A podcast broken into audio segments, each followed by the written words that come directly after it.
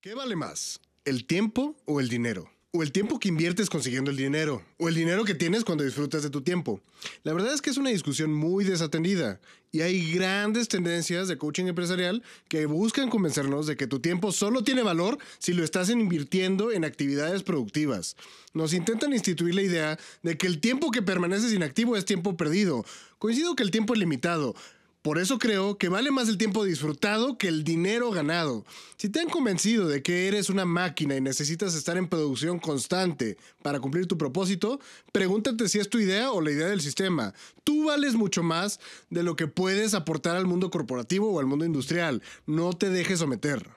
Antes de continuar, quiero darte la bienvenida a mi podcast. Bienvenido a Rebeldía Financiera yo soy Rino Ramírez Ayala y quiero que te quedes hasta el final para que te lleves cinco ideas revolucionarias que van a cambiar tu percepción de tu vida financiera. Así que, bienvenidos a la rebelión. ¿Alguna vez, en un momento íntimo de reflexión, te has preguntado, ¿cuánto vale tu vida? ¿Vale solo por el dinero que puedes producir? ¿O hay algo más? Si en ti existe un llamado a rebelarte contra toda idea implantada sobre tu propósito, quédate te hicieron creer que no eres más que tu trabajo, tu cuenta bancaria, lo que cargas de efectivo en la noche y no estás de acuerdo con lo establecido, entonces, bienvenido a Rebeldía Financiera. Únete a la rebelión. Para explicar este título, creo que no tenemos que perder mucho tiempo, es bastante obvio y podemos volver a escucharlo desde el primer episodio de este podcast. Necesito tener más tiempo libre para disfrutar más de la vida. No, no es que necesite más dinero para entonces poder disfrutar del tiempo libre. Se trata de priorizar las cosas, se trata de darle valor a lo que realmente quieres hacer con tu vida. Lo que nos lleva a la primera idea revolucionaria. Ser rico es necesitar poco. Aunque esta idea parece apoyar al consumismo, va hacia el otro lado, va a lo contrario. Si te unes a la carrera de las ratas, donde siempre tendrás que ir mejorando tus cosas, tu estatus, tus rendimientos, tu esfuerzo, pues jamás lograrás necesitar poco, más bien lo contrario. Si no te alcanza con el auto que ya tienes, con la ropa que ya guardas, con los artefactos que pocas veces usas y con los lujos que ya te das, en estricta esencia, cada vez vas a necesitar más y más y más, solo para mantener tu estilo de vida. Eh, en esta idea, pues necesitar poco no significa tener mucho. necesitar poco significa desear poco. Y esto no te convierte en un mediocre, no significa aspirar a la escasez, y mucho menos ser tacaño. Significa aprender a reconocer qué cosas aportan valor real a tu vida. No porque algo sea más caro significa que está aportando algo más a tu vida.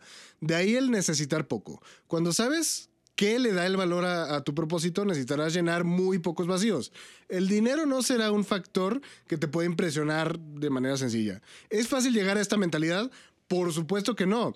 Por eso no todos tienen la famosa mente de millonario, porque percibir el mundo a través de la óptica de que necesitas agregarle cosas en lugar de sentido, pues eh, es un largo camino y vas a necesitar mucha sanación, mucha reconciliación contigo mismo. Recuerda, rico no es el que mucho tiene, sino el que poco necesita. Segunda idea revolucionaria, lo que posees te posee. Mientras menos cosas tengas, menos cargas tienes, por lo tanto, menos miedos.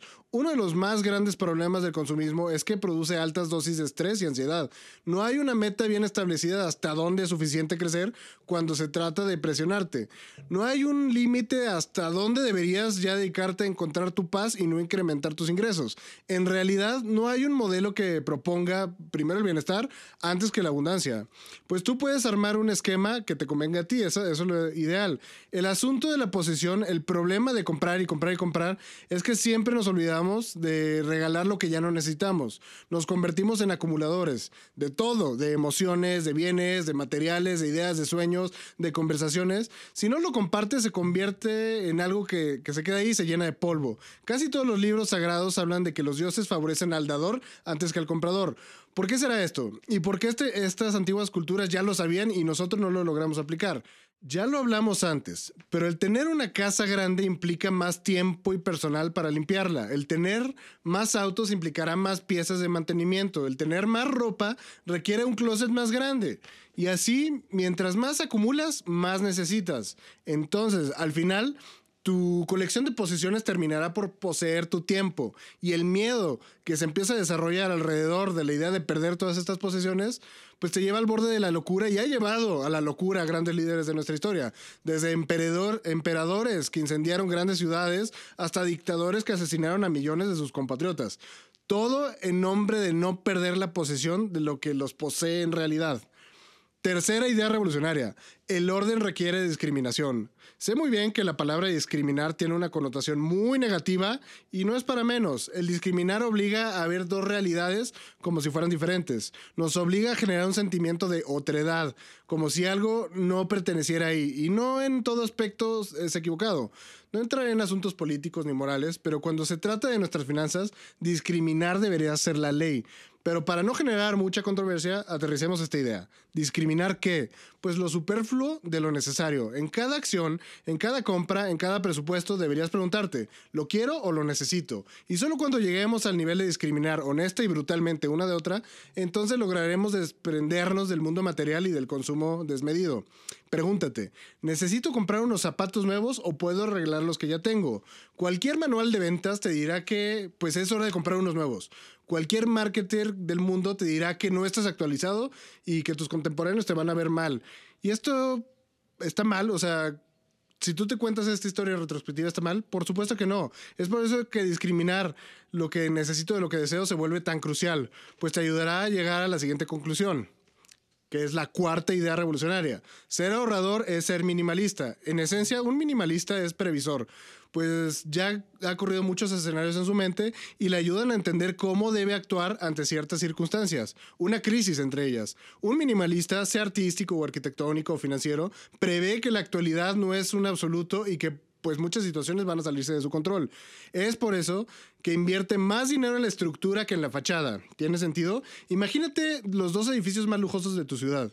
Vamos a necesitar un poco de, pues que lo pienses hipotéticamente en este caso, pero imagínate que el arquitecto de la primera, pues se, se, enfocó en el lujo, se concentró mucho más en la apariencia, en que se vea caro, en que se vea exclusivo, que se vea poderoso, pero en gran parte del presupuesto que tuvo, pues es solamente para aparentar eso. Y la idea del minimalismo está concentrada en que el edificio no necesite mucho más de lo que ya tiene para que funcione. Hoy en 20 años.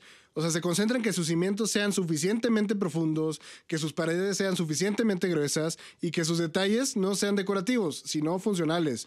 En este escenario, el gusto se rompe en géneros y no importa realmente cuál escogerás para vivir, hasta que llegue una crisis. Pensemos que sucede un terremoto de una gran magnitud en tu ciudad. Aquí la percepción no juega, sino que el edificio con mejores estructuras sobrevivirá y el otro será dañado. Uno va a necesitar reparaciones y el otro quedará intacto. Uno necesitará reconstruirse y el otro aprovechará la crisis para remodelarse. ¿Te suena lógico? Piensa en la última crisis financiera y cómo afecta a quienes conoces que despilfarran su dinero contra quienes lo usan de manera minimalista. Es probable que después de la crisis, quien no ahorra sufra durante un periodo y quien sí ahorra tenga suficiente capital para aprovechar el derrumbe del mercado y expanda su cartera de activos. ¿Te hace sentido? Pues no importa que estés de acuerdo o no con los modelos de ahorro que hoy existen. Es más, como un requisito indispensable que sigas buscando maneras de solidificar tu patrimonio, para que en cualquier caso de crisis salgas intacto. Escoge la torre fuerte, no la torre bonita. Quinta idea revolucionaria. Lo que no está en tu control te libera.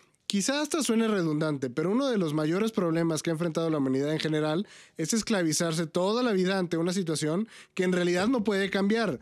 Y no solo lo veas de la manera romántica clásica. Es obvio que tú no puedes hacer que alguien te ame, pero de todos modos existen personas que pasan años de su vida intentando romper esa realidad. Y aunque quizá en algún momento parcialmente parece que tus acciones sí influyen en la decisión de los demás, pues no, no es así del todo. En realidad, ¿qué tanto control tienes? Puedes pasar toda tu vida intentando comprender la dicotomía del control, pero solo habrás perdido tu tiempo y tu energía. Es mejor comprender que aquello que no está en ti te libera, te da más libertad, pues tu energía se dirige a lo que es más importante. Una vez que comprendes que existen cosas que están fuera de tu control parcial y otras están en descontrol total, entonces puedes tomar decisiones más responsables. Un gran ejemplo pop de esta situación Es en la película de Forrest Gump cuando el comandante Dan llega con un cheque millonario, se lo entrega y le dice, jamás tendrás que preocuparte de nuevo por dinero. Y Forrest responde, bien, una cosa menos de qué preocuparse. Y pues bien, eso es todo lo que quería compartir el día de hoy. Te agradezco y auténticamente deseo que estas ideas hayan generado algo en ti, que te sirvan al menos para cuestionarte. Y te pido que si te gustó lo que escuchaste, me busques en mi Instagram como Rebeldía Financiera. Me gustaría escucharte, me gustaría saber qué piensas, si estás de acuerdo o si de plano no, para que entonces podamos seguir hablando de esto en los siguientes episodios. Te veo la próxima semana para seguir compartiendo cinco ideas revolucionarias que cambiarán tu percepción de la vida financiera. Únete a la rebelión.